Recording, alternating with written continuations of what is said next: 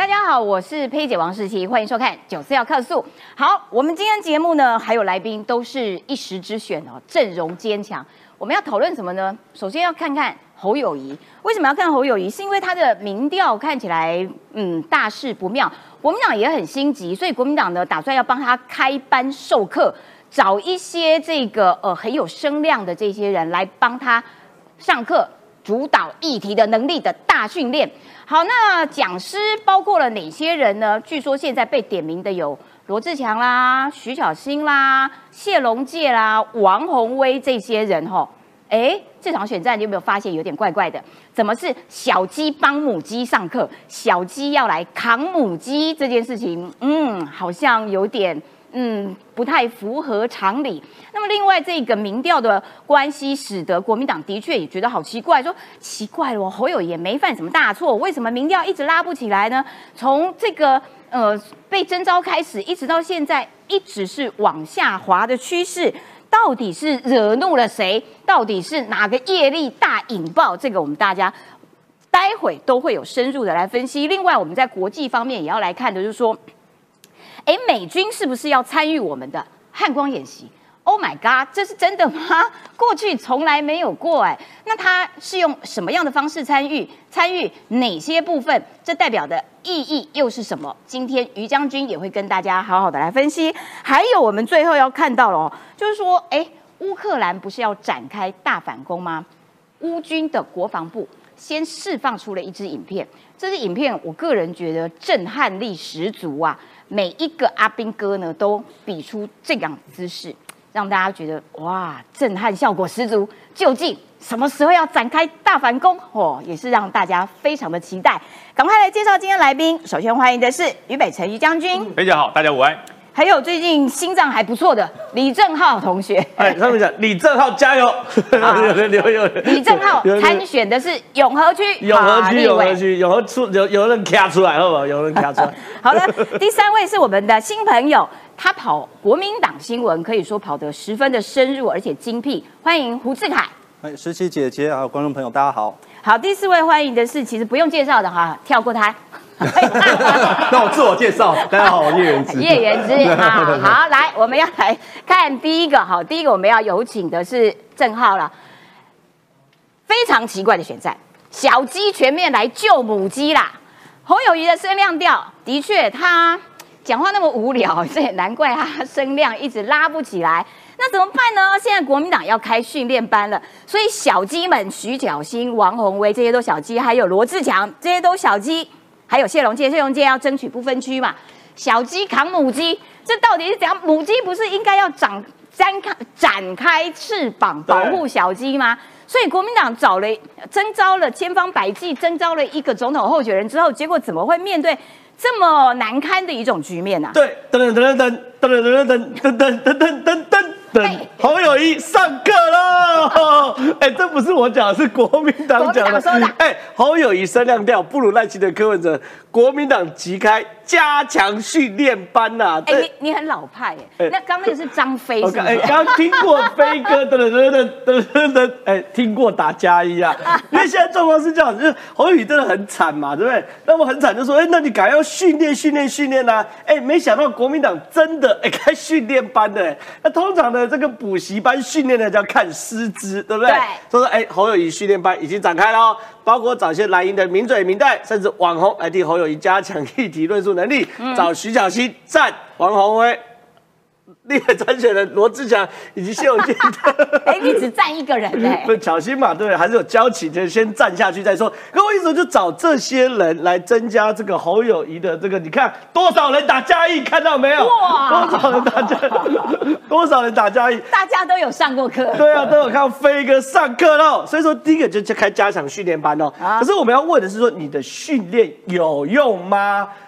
我们来看吴子嘉怎么说。我觉得我这有点怎么好意思啦？他不是侯友谊办了两场，帮侯友谊办了两场董事长开讲，办了两场之后说我们没有要约他了哈？为什么呢？因为哦，他都没料。没料啦，无料不再办。因为状况是这样，因为吴董哦，坦白讲，因为吴董做这种董董董事长开讲也不是慈善生意啦哈。我们公开讲，你一定会有合理的利润。当然可是问题是在合理的利润过程中，因为吴子嘉做这种董事长开讲，他非常看重流量。哦，哦我特别跟吴子嘉看，兼通过电话说，哎，到底基本上想要弄，为什么有利润不赚呢？吴董说很简单呐、我们约好半两之后进行检讨。但是检讨后发现侯友谊的内容不理想啊，无料。无料。再上节目的侯友谊必须要直球对决，不然就不约了。因为他发现哦，我每次跟侯友谊对谈的过程中，这也不能谈，那也不能谈，哦。然后上台时候就无聊，讲来讲去就那一套，然后还讲所所谓白小燕呐、那个的陈静心呐、枪击哦，讲来讲去就那一套，二十年前讲过还在讲。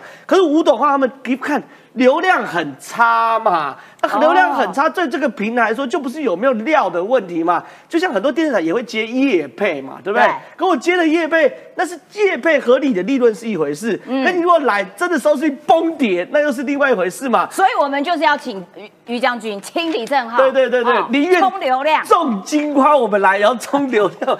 对于媒体的本质是流量嘛，嗯所以吴子嘉这次我真的去问了，很多人说啊赚不到钱什么，哪有赚不到钱？你帮候选人办活动，本来就会有合理的利润，对不对？嗯可为什么对宁愿要这个那个这个放弃赚合理的利润，也不要办？吴子嘉董事长直接说，哎、其实他不办，我觉得某种程度也是保护侯友谊，因为侯友谊在这种场合其实反而会造成反效果，譬如台南人摸把揪，他是丢包侯友谊呀、因为听说接下来要跟柯文哲合办的嘛，啊对不对？流量才才有流量嘛，对不对？对。所以这些事情呢，其实对侯友谊来说，他遇到第一个问题是他的内容真的不行，嗯。然后连跟他合作的合作伙伴都觉得你的内容不行，糟糕了。更糟糕的事情是这两篇真的很惨。第一个前蓝委邱毅啦，他说侯友谊得罪四大四大类人，韩粉、深蓝、郭粉跟年轻人呐、嗯。这四大类人哦都被侯友谊得罪，你根本选不掉。你根本没办法选。好，那侯友谊犯那么多的错、哦，照理说国民党要赶快对症下药，对党中央要去进驻，对不对？对我今天看到这个新闻，我真的头真的昏倒。侯友谊民调猪羊变色，国民党一头雾水。怕不知名的业力引爆，这什么东西啊？怎么从这个这个什么政治学进入到玄学的领域？原本还在谈说什么？谈说侯友谊内容不佳什么的，对不对？这是政治学，这是行销学，对这是玄学。可是这一篇写超长，然后它的内容呢都是国民党中央不具名的党务高层放出来对，他说什的。么没犯错，民调还猛烈，就是不祥之兆，不祥之兆啊不祥之兆，怕业力会引爆。然后呢，这些东西你看哦。你检讨半天，你竟然发现可能是风水问题，是不是？是时辰的问题，是不是？是八字的问八字怎么会搞成这样子？八字不够重啊对，然后说你看哦，没犯错，民调还猛跌，就是不祥之兆。除了未整合之外，还有其他隐忧。但是有一个好消息，对国民党来说，认为啊，最近性骚风波重击赖清德，但是另外一派说。重疾赖清德流失的票也不会到你侯友谊，反而会去柯文哲。我觉得第一件事，重疾赖清德我都打一个重疾赖清德我都打一个问号，因为他并不是在赖清德任内发生的事情嘛，对对不对？他是处理的人吧，对不对？这是一块。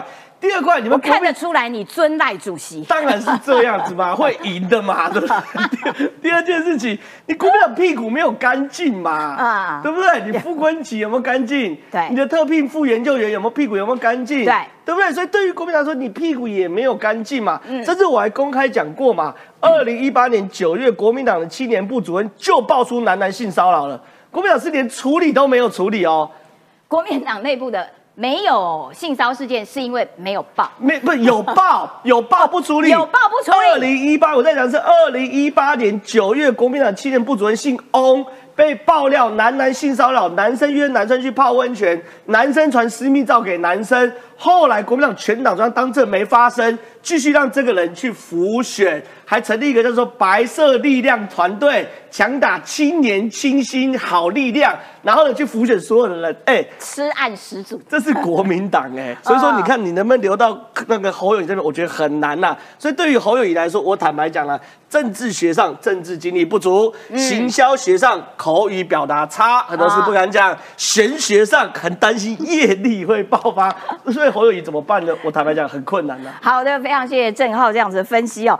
的确啦，就是说现在看起来，这个国民党的确呃想方设法，希望可以拉抬这个侯友谊的，不管是声量也好啦，不管是这个这个呃新闻的热度也好，但是有很大一个问题，其实是侯友谊自己的知识基础含金量不太够了，就是。譬如说，昨天我跟叶元之还有另外一位国民党的市议员同台，然后呢，这个市议员就提到一件事，他说：“其实哦，这个侯友谊的强项是在政策。”哇，我听了都傻眼了。是哦，那如果你这么强的政策的话，你怎么不好好的论述一下，让我们大家都一愣一愣的？但是我们到目前为止。都没有被你愣到，这个也很奇怪。接下来要请这个志凯来分析一下，就是说现在国民党真的是对侯友谊感到十分的焦虑忧心，那就全面进驻啊！我就让你侯友谊，你就听我的，我们是有经验的，党中央全面进驻啊，为什么不行？重点是侯友谊敢让党中央的人进驻吗？他愿意吗？嗯，那据我了解，他们前几次的对接会议其实。讨论的也没有说很热烈、很顺畅。那党中央的人事后也还不满，说呃侯团队的人甚至不想成立内部的群组，因为担心说这个泄密。对，担心泄密。哎，可是他现在工作室也成立了啊，就是竞办嘛。那竞办都已经成立了，你就没有道理不对接啦。我要跟石溪姐分析一下，这个工作室不是真正的竞办。其实竞选工作室，我跑新闻这么多年，没有听过什么叫做竞选工作室这个东西。我比较听过，像于北辰个人就有一个私人工作室，有没有？我也有一个工作室，这种有没有？工作室通常是逃漏税 哦，中国是好。然后美国工作室叫做车库创业，哦，是贾博士还没有钱的时候在车库。但是在台湾，侯友谊的竞选办公室叫做工作室。对他，他是他们是说这个，因为还没有办法成立竞办。真正的竞选办公室，所以就先成立一个竞选工作室。那这个竞选工作室的成员全部都是可以说是侯家军的人。呃，那像是呃两个市议员，呃江宜珍跟吕吕家凯。吕家凯。然后还有他的年轻的发言人团，像是陈柏翰，然后吴亮贤，还有王旭敏。可是他们都是市府层级的，就是说他们对于一个全国高度的全面性的大选。经验上，坦白说是不。我自己的了解，他们可能连媒体基本事情要处理好，都可能有一些问题。像我自己听说，嗯，他们呃成立这工作室之后，那马上去创了一个媒体群组，那有一个还蛮大的某某苹果系列的大大记者，他早上九点就跟吕家凯跟还有江以真拜托说，哎，你们成立新群组，让我加进去好不好？就他到晚上十一点的时候都还没有被加进去。他跟我聊天的时候聊到这个事情，他问我说：“哎，志凯，你你已经加进那个群组，有那个群组吗？”我说：“我早上九点就加入啊，你怎么还没加入？”然后他就在。所以他们其实想要封锁他，他们根本不想让他加入吧？我也不知道，可能忘记了吧。从早上九点到晚上十一点，你都不没有让一个新闻媒体前辈加入，这也很。对啊，就就让让人觉得很很奇怪，那我就自己帮他把它加进去了。对，那另外讲到媒体的部分，我觉得像邱毅讲说侯友谊得罪了四类人，那我觉得其实太少了，不止这四类。哦，真的吗？还有？对啊，像其中第一大类就是得罪了很多媒体，像像我们跑跑他的新闻，会觉得他讲的话真的是很像天书，或者是像谦虚。那我们当他的。这个跑他的新闻，我们自己都自比为妙著，每天要帮他解签，说他讲这段话里面到底哪些部分是可以拿？对啊，到底哪些可以拿来下标，或者他的意思重点是在哪里？那他会讲的话，我们几乎都会背起来了。每次问他说什么时候要团结郭台铭，那他就会讲说示范一段哦，我们会同心齐齐力，那好好为中华民国做事，大家团结共好。那相信中华民国，只要大家团结在一起，我们就会团结胜选。哦，好赞哦！哎，你真的蛮像的哎。这这叫做直灾啊！而且媒体 对有道理。媒体跑他的话，另外还有一个不比较不开心的事情，就是说，像他呃参加一个活动，比如说前天他去参加一个嘉义的同乡会的活动，对对对对，对。那我们媒体会希望说，那侯市长你要先受访还是后受访？要跟我们讲一下，对，因为先后差很多，中间他可能中间他致辞啊，或者讲话啊，或跟人家寒暄，就花了半个小时四十分钟。那假如没有先讲，我们匆匆的赶过去，就发现他是后访，嗯，那就浪费很多时间。对呀，那先访后访可能要先跟我们讲一下会比较好。没错，这因为赶稿有压力嘛，现在都很讲讲究那个及时的效率啊，所以他不止得到四大类，第五大类更大类的叫媒体圈。天哪！对啊，那另外还有就是，比如说他对于跑新北的记者会特别好。像我没记错的话，他春节会办元宵抽奖之类的，那几乎人人有奖，最少一千元起跳。啊，可是像我是跑国民党的，我就不是专跑新北的，我就不会受邀去那种活动。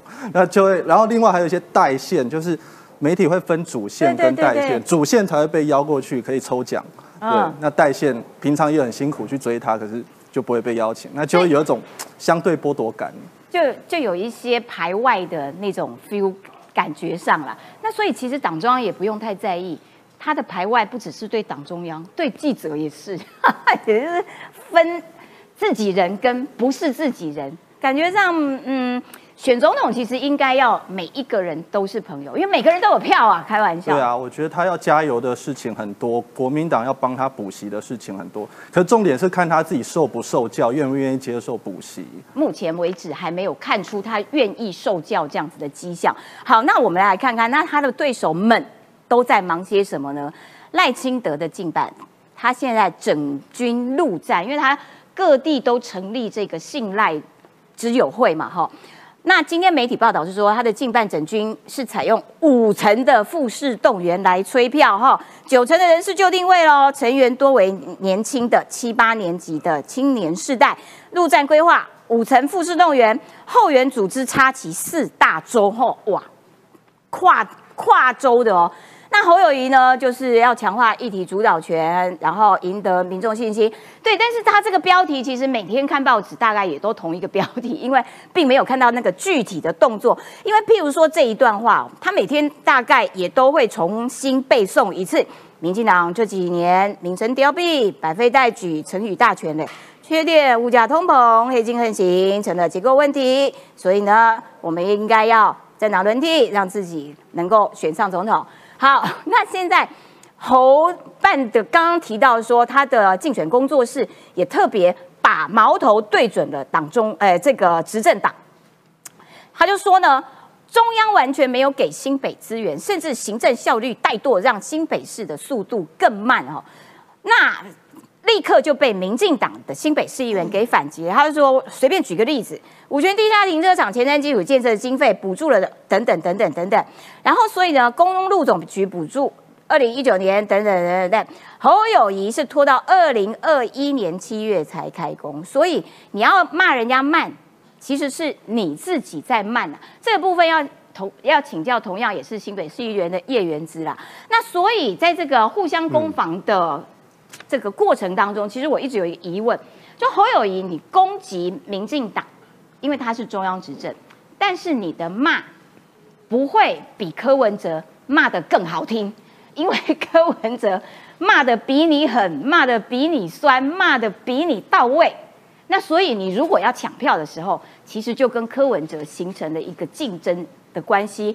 也因此，这是国民党的立委陈玉珍，他在昨天晚上的节目当中就特别提醒了，他说：“其实国民党有很强的智库，智库做过很多议题的研究，都可以拿来用啊。”侯友谊，你怎么都没有拿来用？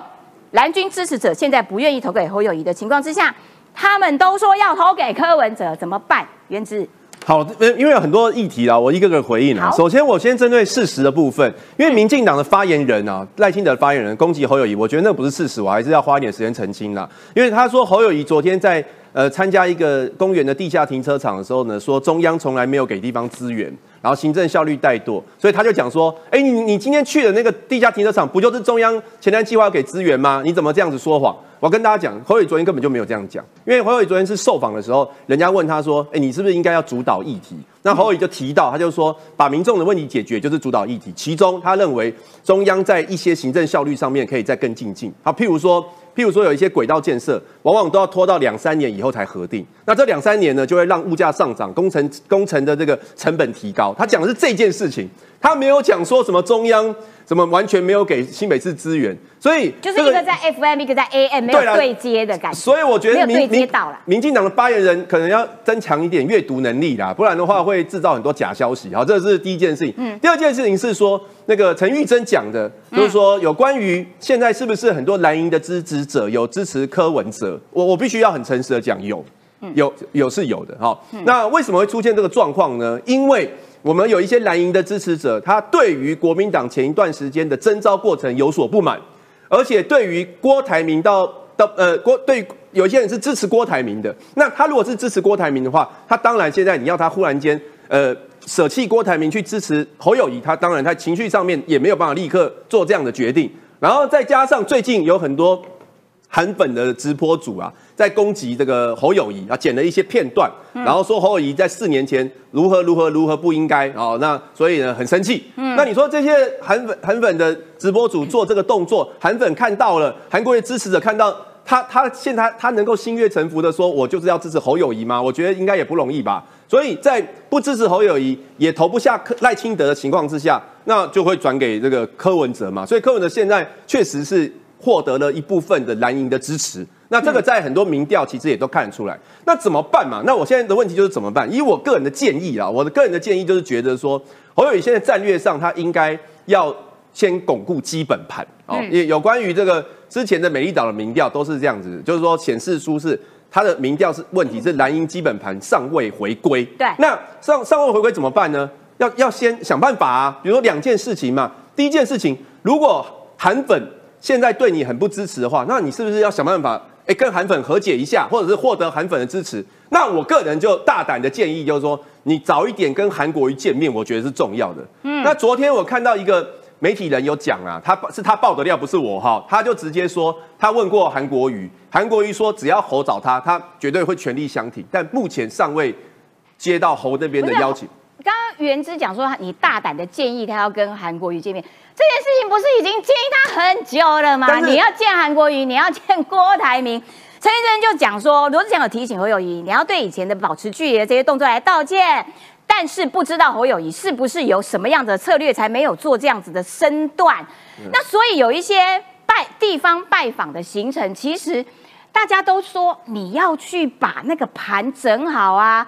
最明显的就是这些郭以及郭的支持者议长们，还有韩国瑜，还有你要跟韩粉拍谁啦？不好意思啦，过去有一些让你们不开心的地方哈，这个是我希望你们大人有大量，不要跟我小的侯友谊计较，他什么都没有做啊。呃，侯我侯幕僚的判断可能会觉得说韩国瑜是一个王牌啦哈，那所以这个王牌要晚点出牌，然后所以呢可以把跟韩国瑜见面。移到后面，那我不敢讲，我讲的一定对的。我的判断是早眼见比较好。为什么？因为这种情绪会发酵嘛。你干嘛不建议侯友谊？我们其实很久没联络了，也也不是，你已经被他踢出猴团队了。郭家军没有好不好？你们不要乱，不要乱，不要那个。当然，我们绝对会建，我的建议就是这样，就是说巩固基本盘，早点跟韩见面。那也没有叶元之，上课的老师也没有叶元之，然后叶元之建议侯友谊也不听，你不要郭家见缝插针，好不好？就是说，就是说，现在韩粉，比如说这个韩粉在网络上都也都是算有声量的嘛。如果你早一点跟他们。和解，我我用和解这两个字，那是不是至少他们就会去帮忙讲话？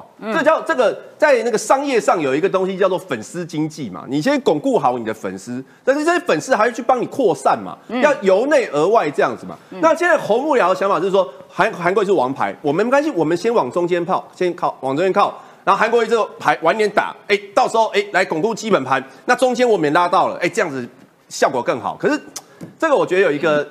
盲点啊，我觉得啦，就是就是说，呃，我我认为我还是会恐怖基本盘比较重要啦，对。你觉得他会被吸走多少票？呃，会被柯吸走多少？因为你看吸多多少，我很难判断吸多少。等一下让你看民调数据，因为柯文哲其实还蛮。还蛮这个老神在在的，他好像没有要干嘛，但是票就会自然流到他这边。譬如说啦，传出来一个消息，就是说，哎，副手人选这件事情，哎，柯文哲也是有在想的，而且他挖的是你们苏宏达呢，就是跟国民党关系比较亲近的苏宏达，但是。嗯，这是一个好人选吗？我觉得他们两个同质性有点高，而且苏宏达曾经假冒自己是外交官发文，然后被逮到的经验，就是名声上面可能柯文哲应该在考虑。我们来看一下这民调，就是昨天公布新的汇流新闻网它的总统大选的最新民调。如果是三呃这三个人要选的话，赖清德三七点九，侯友谊恭喜第二名没有 没有沦落到小三二九点八，柯文哲十八点一啦。然后呢？如果我们要看这个弃保这件事情的话，到底选票之间的流动，蓝跟白之间会怎么样子流？好，我们来看哦。如果侯友谊的支持者要转投柯文哲，就是弃侯保柯的话，侯友谊会剩十九点二，柯文哲会三十一点六，赖清德一样三十五点七。如果这个是弃科保侯的话，一样，赖清德三十五点七，侯友谊三十二点八，柯文哲十八。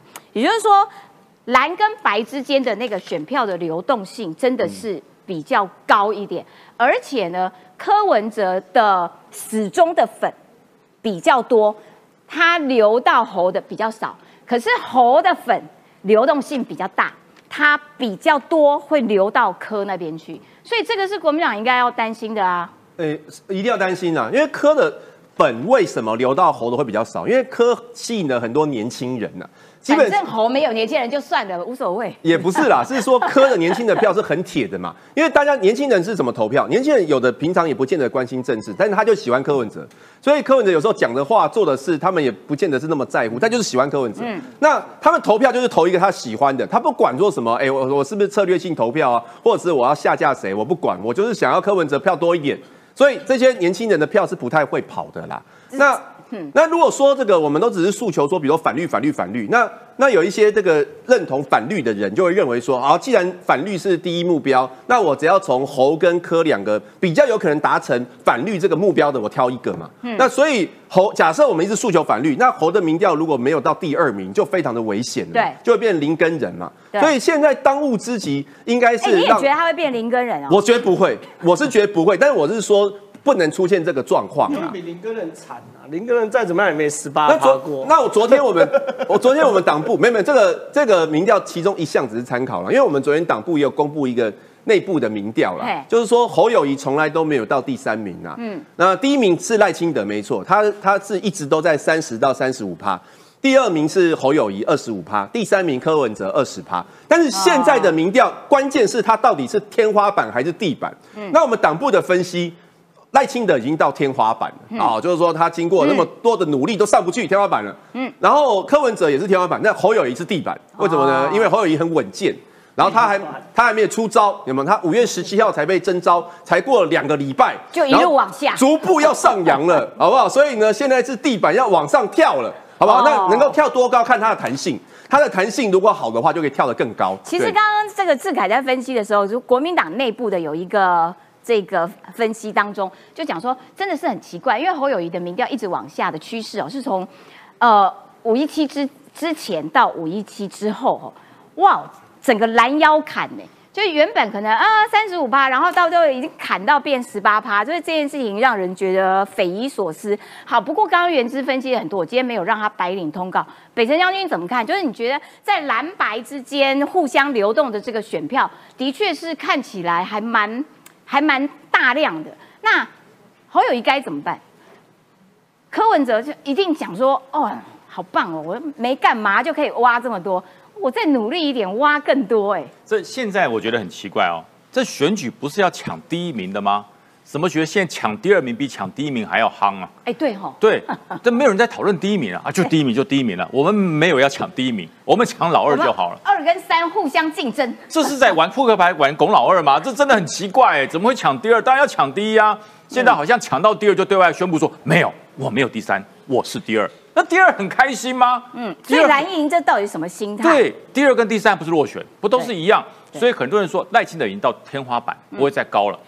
所以那但是侯友谊住的是夹层屋，你知道吗？他永远到不了天花板，他只能到夹层屋的二楼而已，你知道吗？他到不了天花板，为什么？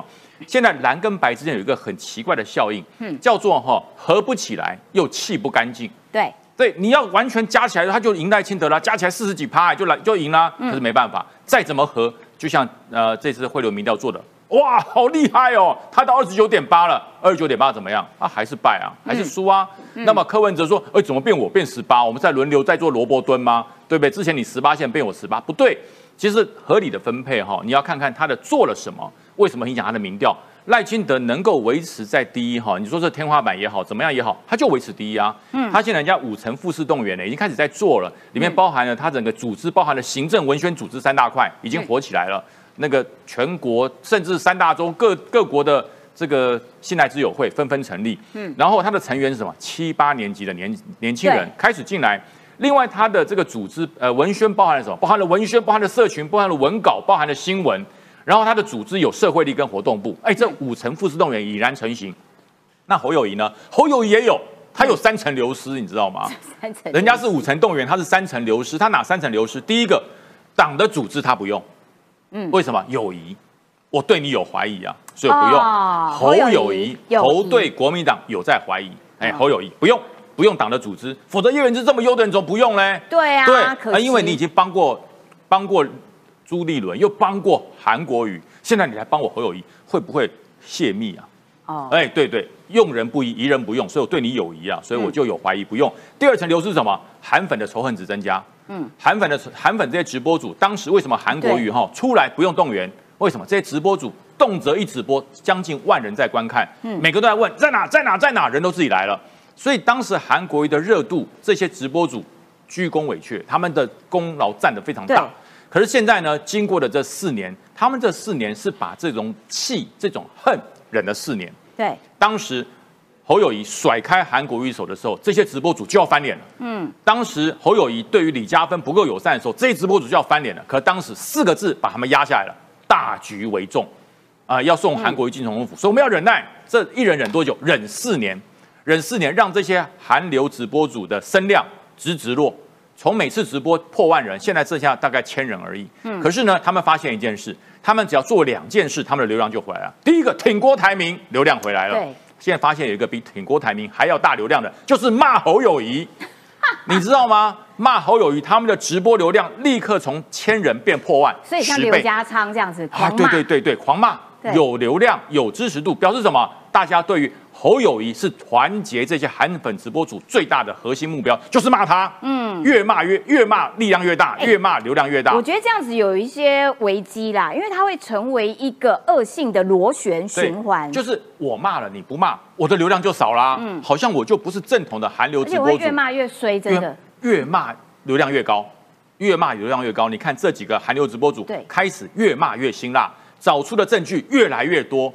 所以说这怎么会对侯友谊没有伤害呢？还有一个，因为侯友谊选择的目标已经背离了他原来的人设，他原来走的是中间路线，嗯我不偏蓝也不偏绿，我是好好做事情。现在呢不对，你现在是疯狂骂绿，然后用力的爆蓝，嗯，那你中间的人都跑光了，等于说我想要吃你碗里面的饭，最后我都连碗都砸破了，嗯，所以侯友谊现在是吃的太快，连碗都砸了，嗯那侯友谊怎么办？当然一直落啊，所以这个二十九点五是不是侯友谊的天花板？我觉得不是天花板，那是夹层的二楼，夹层，那是夹层。的二楼，他到天花板要带梯子，否则上去很辛苦。好，我们刚刚数字 有物质啦，柯文哲在汇流新闻网的民调当中是二十四点九啦，放心了，对对对这三个在日本睡不着觉。侯友谊是二十五点九，他没有这么高。哦哦。这个字也是错的，对二十五点九跟二十四点九，所以赖清德是他们二35.7所以二三名其实有点是粘在一起的。对，就是说我这边要补充，我那不是夹层，是双人床的上下铺而已。哦哦对不是对夹层。，因为我刚看这觉得怪怪，所以我赶紧去查一下，发现其实有误指的状况，就是说，因为呢汇流民调，其实坦白讲，我不要讲公正或不公正啊，其实因为他的这个主理人我们大家都熟，但是我必须说汇流会有一些机构效应，就是说对蓝营会相对友善，好，这是事实。那汇流现在做出最新的民调，赖清德是三十五点七。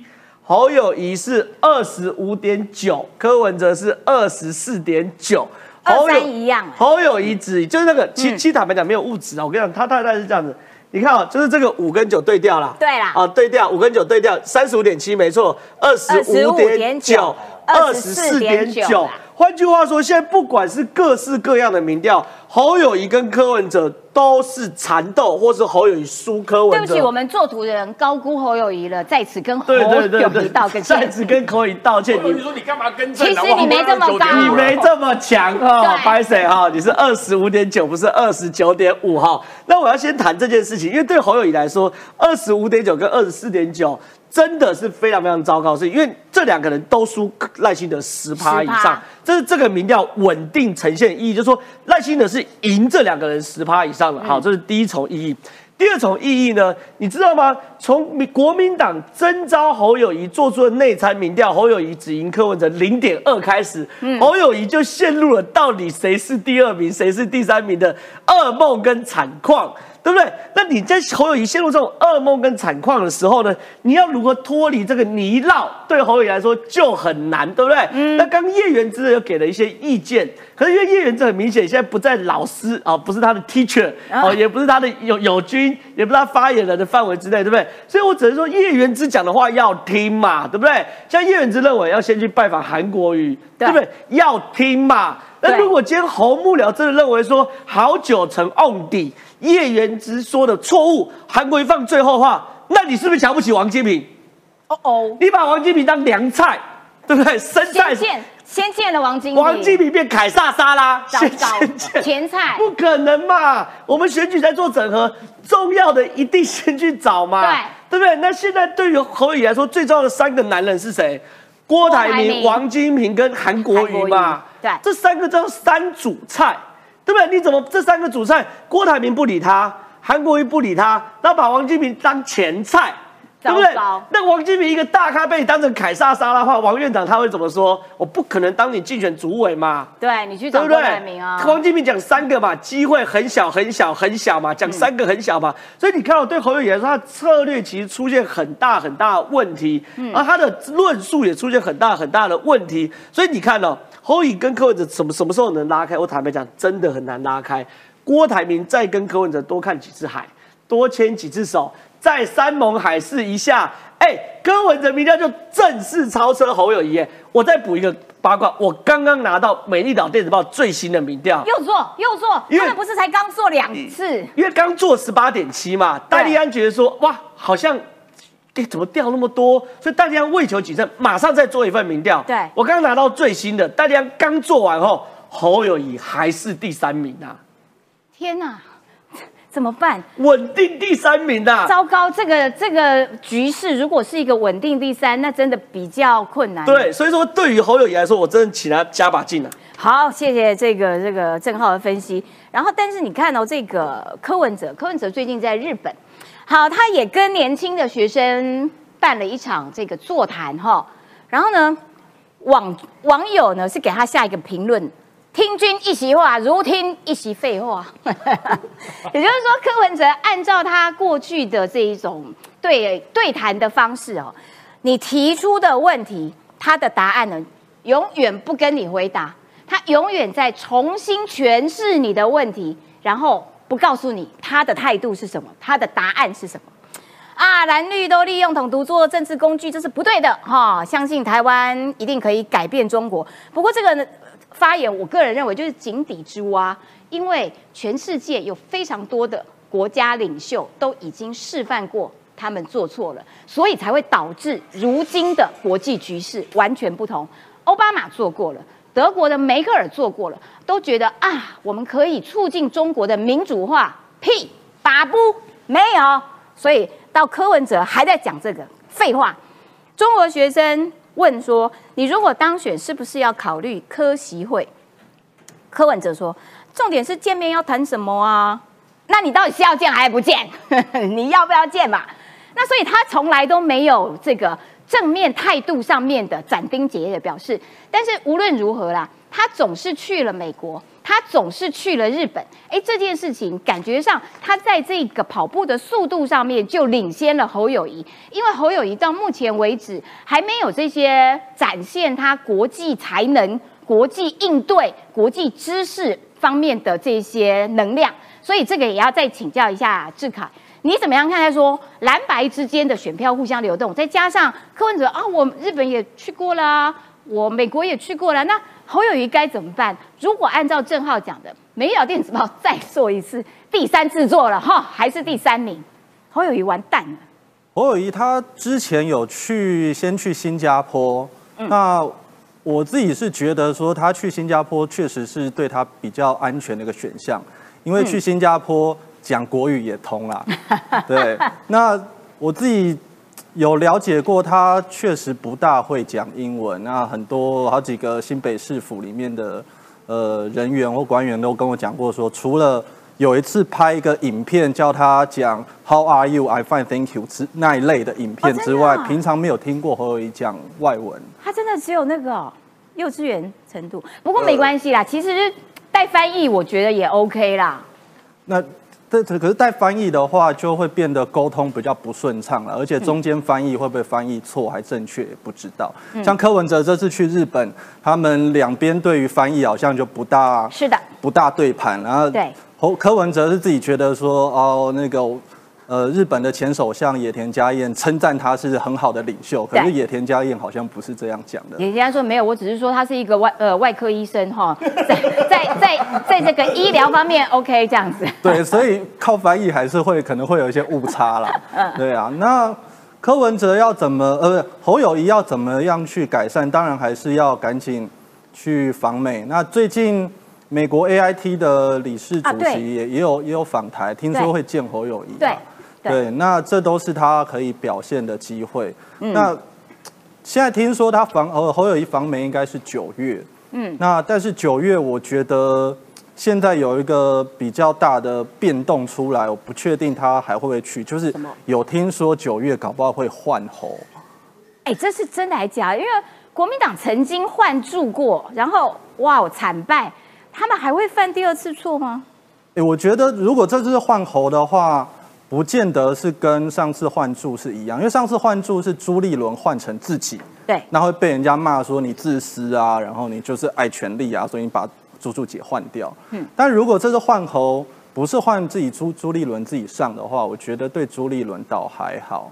那而且重点是，不管换柱还是要换侯，着眼的整个大局是在于说国会不能够输。嗯，对，国民党的国会至少要是最大党，不然的话，总统也输，国会也输，两个都输的话，朱立伦的政治前途就没了。哦，也对，有对道理。他他就没有办法连任党主席，甚至选完过没多久就被逼宫下台都有可能。嗯，那所以为了保住整个大局，至少要国会呃多数党或甚至国会过半的话，我觉得换对朱立伦来说也是也是很好的一个选项。那至于换谁，当然是换很有爆发力、很有冲劲的郭台铭上。而且九月他就可以入党喽。对，所以我觉得九月那段时间可能会是呃局势很紧张的一个时候。那到时候侯友谊到底还会不会出国，或者是会不会出国的时候还是总统提名的候选人，回来之后就不是了，就不知道。会不会变散心之旅？九月去美国散个心这样子。而且坦白说，我觉得这样的分析有道理，就是说国会是一个重要的战场啊。那如果对于朱立伦来说，立委席次当然关乎到党主席的这个未来的政治到底能不能够呃持续保持他的影响力。好，那所以这些、要选立委的小鸡，你判断他会比较想要站在侯友谊母鸡身边，还是比较想要站在郭台铭母鸡身边？我觉得这个就还蛮容易分辨的。补充一下，现在好像没有国民党的立委参选人挂出跟侯友谊的看板合照看板，好像没有。这么早，这么早就会有合照了吗？那有合照，有合照。那绿营有挂这种看板吗？或者是白营？没有，民进党早就挂心在台湾啦，哦，挂的乱七八糟。民进党从去年就开始挂新在台湾，我可能住在这个绿的荒漠区，所以都没看到 他这种议员选举就很多人挂新来台湾了。然后之前征召的过程中，也有很多人已经跟郭台铭合挂看板了，哦哦但侯哦，友谊好像还没。跟这个对，这个就是侯友谊你要加强的地方啊，好吗？好，再次跟你致歉，你是二十五点九，不是二十九点五，不好意思。来，我们要来看看这个呃国际方面的消息，因为台湾要汉光演习，现在传出一个消息说，美军可能会直接参与，这个要请教一下于将军啦。那另外就是刚刚这个志凯也提到说，AIT 的理事主席呢，他最近在台湾访问六天的行程，他会拜访目前这个各党的总统参选人，他也会传达一个讯息，就是说美国不会在台湾的总统大选选边站。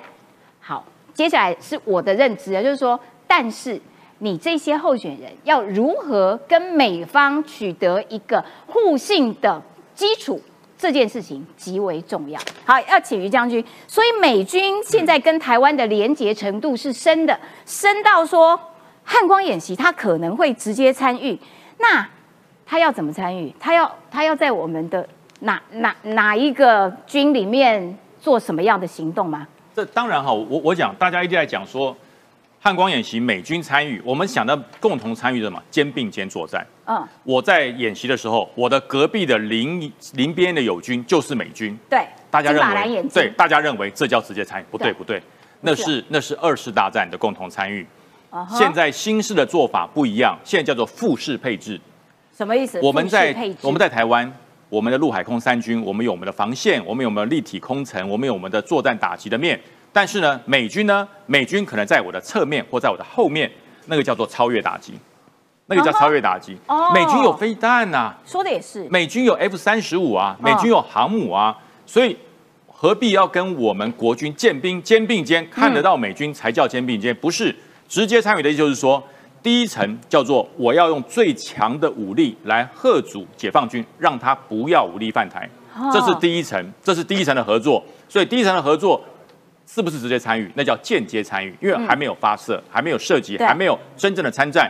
但是第二层就是，当我的武力没有办法贺阻解放军，或者解解放军过于白目，他把美国的这些航舰、飞机、无人机、远程飞弹都当成废物的时候，就是他的白目程度已经超过了知识程度的时候，当解放军突然间参战，这时候美军就会直接参与，就是哦你已经白目的把我的飞弹当成了冲天炮。你把我的航舰当成了游艇，嗯，那这个时候已经无法喝阻了，嗯，无法喝阻不表示我的战力比解放军差，嗯，所以当你白目到误判的时候，这时候我要优先的来制敌，就是我的飞弹会超越，会超越，嗯，国防部或是我们国军的一个防备，我会直接超越来干预你。解，了解，这叫直接参战。哦。所以他讲的很清楚，要准备战斗，看到没有？关键字击败解放军。就是当我的威吓、我的武力部署无法跟你达成威吓的平衡点的时候，你白目的判断的时候，我就直接参与。重点就是要击败解放军，嗯所以这是传闻。那为什么？这是谁？这是美国印太的司令哎、嘿，对，印太司令可以直接讲出这样的话，表示什么？表示美国的五角大厦已经充分授权战区的指挥官，你可以这样做了。哦，不然他怎么可以讲？说的也是，对他不是他不是路人甲哎、他就是印太地区最大的最大最大，对，那下指令的就是他，就是。他，等于说五角大厦已经把这个指令跟这个权力下授给战区的最高指挥官，就是他。嗯，所以他才能讲啊，嗯，不然他没有经过授权，他不能乱讲的、欸他乱讲回去可能要被革职哦，对他不能乱说，所以说这就很清楚，他的传闻已经在计划，而且美军可以直接跟台湾的汉光演习做密切的联系，这就是刚刚我讲的，不是肩并肩作战，而是有图层、有层次，在国军无法因应预警的时候，我直接制止，目的就是解放击败解放军。而且美军可以提供国军重要的军事参数，就可以大幅提高台湾自己本身的作战能力。这光凭美军可能还不行，还要北约的 Link 二十二，哦，整个连接起来之后，这个参数就在上面平台了。哦，就是有一个整合平是台，。所以美军是有一分证据说一分话，所以他不会乱讲。当你获得了 Link 二十二的时候，他才会讲这个话，否则 Link 十六是没有办法达到这么多元化的参数分享。了解，就是说，其实美国的确跟台湾在这个军事上面的合作也越来越深化而多元啦。被问到会出兵协防台湾吗？海利，海利是美国的呃这个前驻联合国的大使，他现在也要选总统，选美国总统啦。他说加强台湾自卫力来阻止战争的发生啦。然后呢，他还说，其实几个月前，他有带肖美琴到南卡访问国民卫队训练基地，耶，让肖美琴看看我们是怎么训练的，我们怎么做的，然后希望肖美琴呢，我们在台湾也要这样训练，以求自保。我们确保台湾有能力跟乌克兰一样自我防卫。哎，我觉得其实那个讯息都极为清楚，就是要让我们在充实自己的那个状态底下来贺阻敌方想要对我们动手动脚，没这回事哈。因为动手动脚，你就会断手断脚。好，另外这个部分呢，也是美国啊，他们现在正在努力的，希望可以把 F 三十五打造成一个空中航母。哎，航母不是在海上面吗？在海面上，它是在空中的航母，它可以这个疯狂式的发射无人机机群。哎，这个 听起来，哇，我觉得很像电影。我跟实习报告，还有跟所有观众讲，不只是 F 三十五。包含了阿帕奇直升机都可以在，它就是以前我们的 F 三十五，它的副副舱打开，里面有 AIM 一二零各种响尾蛇飞弹都躲在他肚子里面。现在肚子里面装极少数的飞弹，因为飞弹射出去，他没有思考能力啊，嗯最多就是追踪，追踪到一百公里左右他就失联了，打到打到不知道，而且也没有办法回馈情报。现在他肚子里面所载的不再是飞弹，那无人机。肚子里装无人机，那无人机为什么不自己飞就好？哎，没有无人机飞，它的航程有限，而且它没有办法像 F 三十五是完全逆中，它的航程有限，它锁在它肚子里面。哎啊，这样很酷哎，它就这样飞飞飞飞飞到一半，肚子打开，啪，对，发射出一大堆，他的孩子就出去了。嗯，他的孩子出去不但能够追踪目标，还可以回馈情报。对对，下面前面有什么样阵地，前面有什么样雷达，他全部回馈，回馈之后再透过 F 三十五把这个情报分享给他的其他的僚机。是情报分享，然后他决定这个目标该摧毁的时候，你也不用再发射飞弹，它放出去的无人机自动变成一枚飞弹，直接把它撞。对对对，直接撞。我觉得很像电影哎，汤姆克鲁斯出来了。呃，这个是在那个复仇者联盟里面，鹰侠就有，他背上背的一只小鹰侠，他要他要侦测的时候，他就头一低，咻就飞出去，然后所有这只小鹰侠看到的东西全部都进入他的鹰眼里面，然后他决定。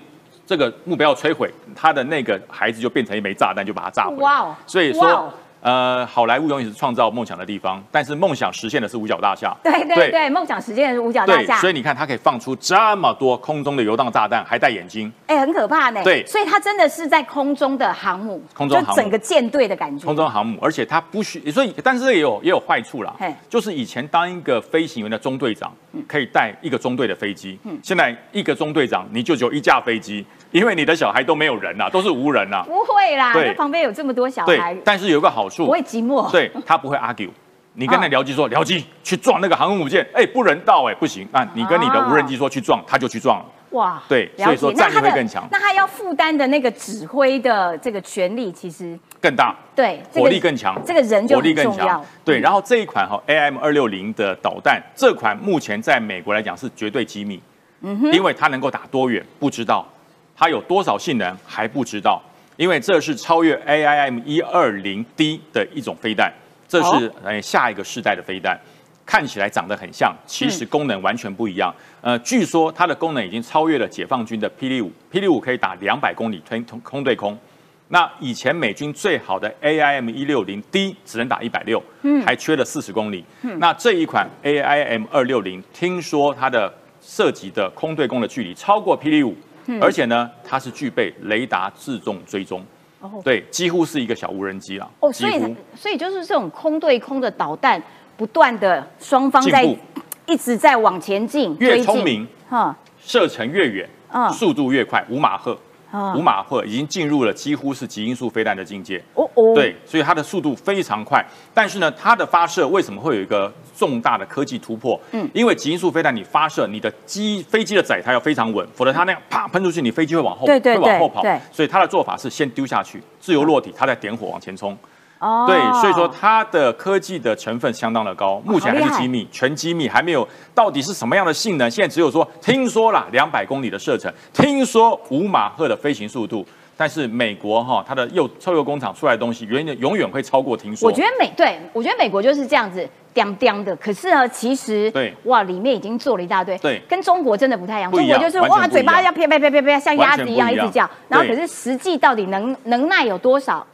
所以你看哈，不只是 F 三十五可以载，连它的海鹰直升机都可以载无人机。这个我觉得还蛮酷的，就是说他们是自己在脸书公布了夜训的影片呢。是是。哎，那以前都他干嘛让让你知道他的夜训？呃而且是脸书哦，对它不是透过官方，他透过脸书让所有的机载的这些官兵可以 PO 上去，哦就告诉你这是我们的生活日常。嗯，这不是特殊为了宣传而做的短片，嗯，这就是我们生活日常，平常要吃饭，平常要游戏，平常要休假，平常要睡觉，对我们夜训平常都在做，所以我的脸书直接公布出来，比用解放军的官方央视公布出来的还要正确，哦，对，所以说我平常就在做啦，我的脸书道更大，对，味道力的更大，就是你告诉你，你拼了命在宣传的事情。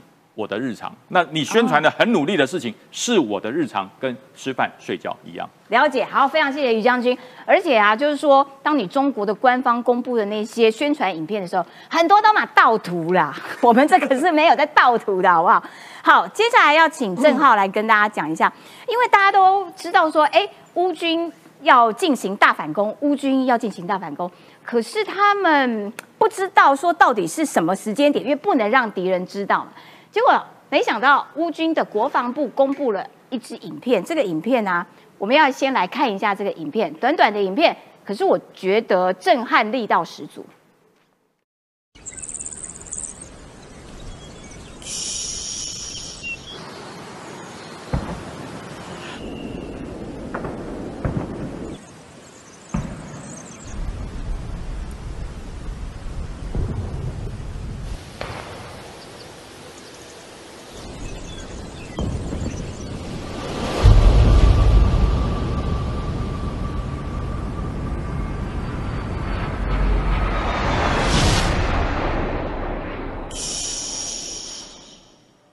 我觉得还蛮恐怖的感觉。，对，现在俄乌战争，你知道进入到什么时刻了吗？什么时刻？走到了夜圆之时刻，叫做静默时刻。能不讲话就不讲话，因为今天的很坏夜圆是静默时刻。现在这个这个画面，咱们带大一点，这个这个这个不要再带夜圆之哈，这个收视率会掉。我们带这个画面，这个呢，他们刚公布一个影片哦，叫大家虚。为什么要是大夜圆之？叫大家虚，好叫大家虚。那这个静默时刻是什么意思？因为你知道吗？俄乌战争呢，现在非常非常受乌克兰的士兵。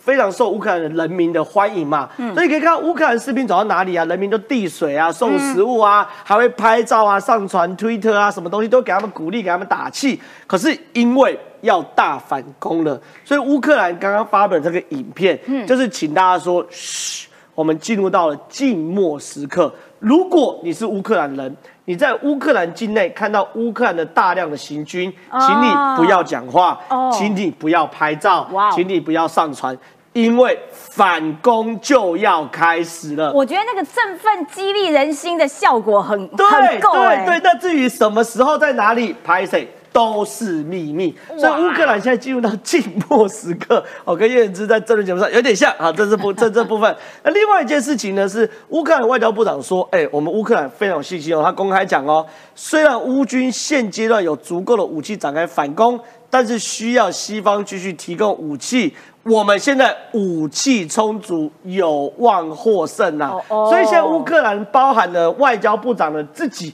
也说。一定会有所谓的这个所谓的反攻，而且武器十分充足。那有趣的事情是，到底会去哪里呢？现在有三个目三个地方哦，北边的别尔哥罗德，乌东的巴赫姆特，南方的敖德萨，在这边哦，哦都有可能是反攻的部分哦。嗯那最有趣的事情是，因为呢，在乌克兰南方有个国家叫萨尔多瓦。萨尔多瓦，摩尔多瓦啊，摩尔多瓦，拍谁？是摩尔多瓦，在南方的国家是摩尔多瓦。对。可是问题是哦，因为呢，俄乌战争呢，对于乌克兰来说，因为这个这个国土是长这样，嗯，那俄罗斯在这块，嗯，如果摩尔多瓦也可以借乌克兰一起去打俄罗斯的话，哦。俄罗斯会被夹攻，哦。对不对？啊，对耶，两边开战，对，所以呢，摩尔多瓦现在说好，我没关系，乌克兰我挺你，你的军队可以直接开拔到摩尔多瓦，让你来对俄罗斯来去做攻击。哦那你如果可以到摩尔多瓦，是不是可以直攻敖德萨？哦，对耶，很近很多嘛，对所以摩尔多瓦直接说，哎、很挺呢，说没问题，我们这边呢就让你来借道哦，来我摩尔多瓦这边去打。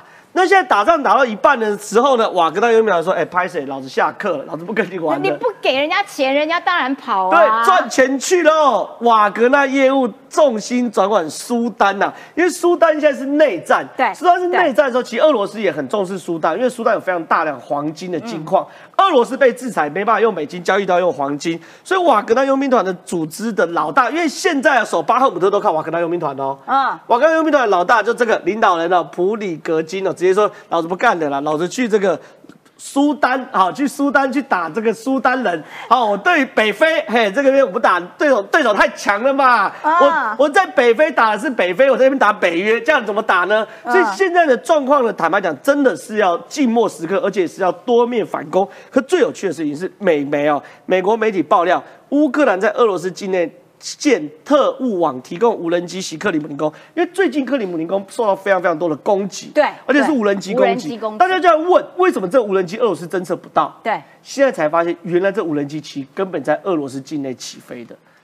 哦如果从乌克兰飞过俄罗斯，那雷达会侦测到吗？他们是这样的，他们建了一个特务网络，他们把无人机拆解，可能有只是翅膀哇，有的只是引擎，乌克兰好厉害。然后呢，拆解哦，送到俄罗斯境内，啊在那边再组装完之后呢，把这个无人机在俄罗斯境内直接起飞，就往克里姆林宫炸。难怪那克里姆林宫的那个屋顶在那边火烧。对对对对对，所以说现在美国媒体也爆料，原来我们现在终于解密为什么可以有办法从乌克兰飞到俄罗斯去攻击克里姆林宫，原来是里面有一个特务的网络。所以你看哦，不管是从内部破坏还是外部攻击，乌克兰都准备好了。好的，非常谢谢郑浩的分析啦。然后我觉得这个瓦格纳集团最好笑，瓦格纳集团还在那边讲说，我告诉你，其实俄军哦悄悄绕跑中，所以看起来俄罗斯大事不妙。今天节目时间到喽，我们明天见，拜拜。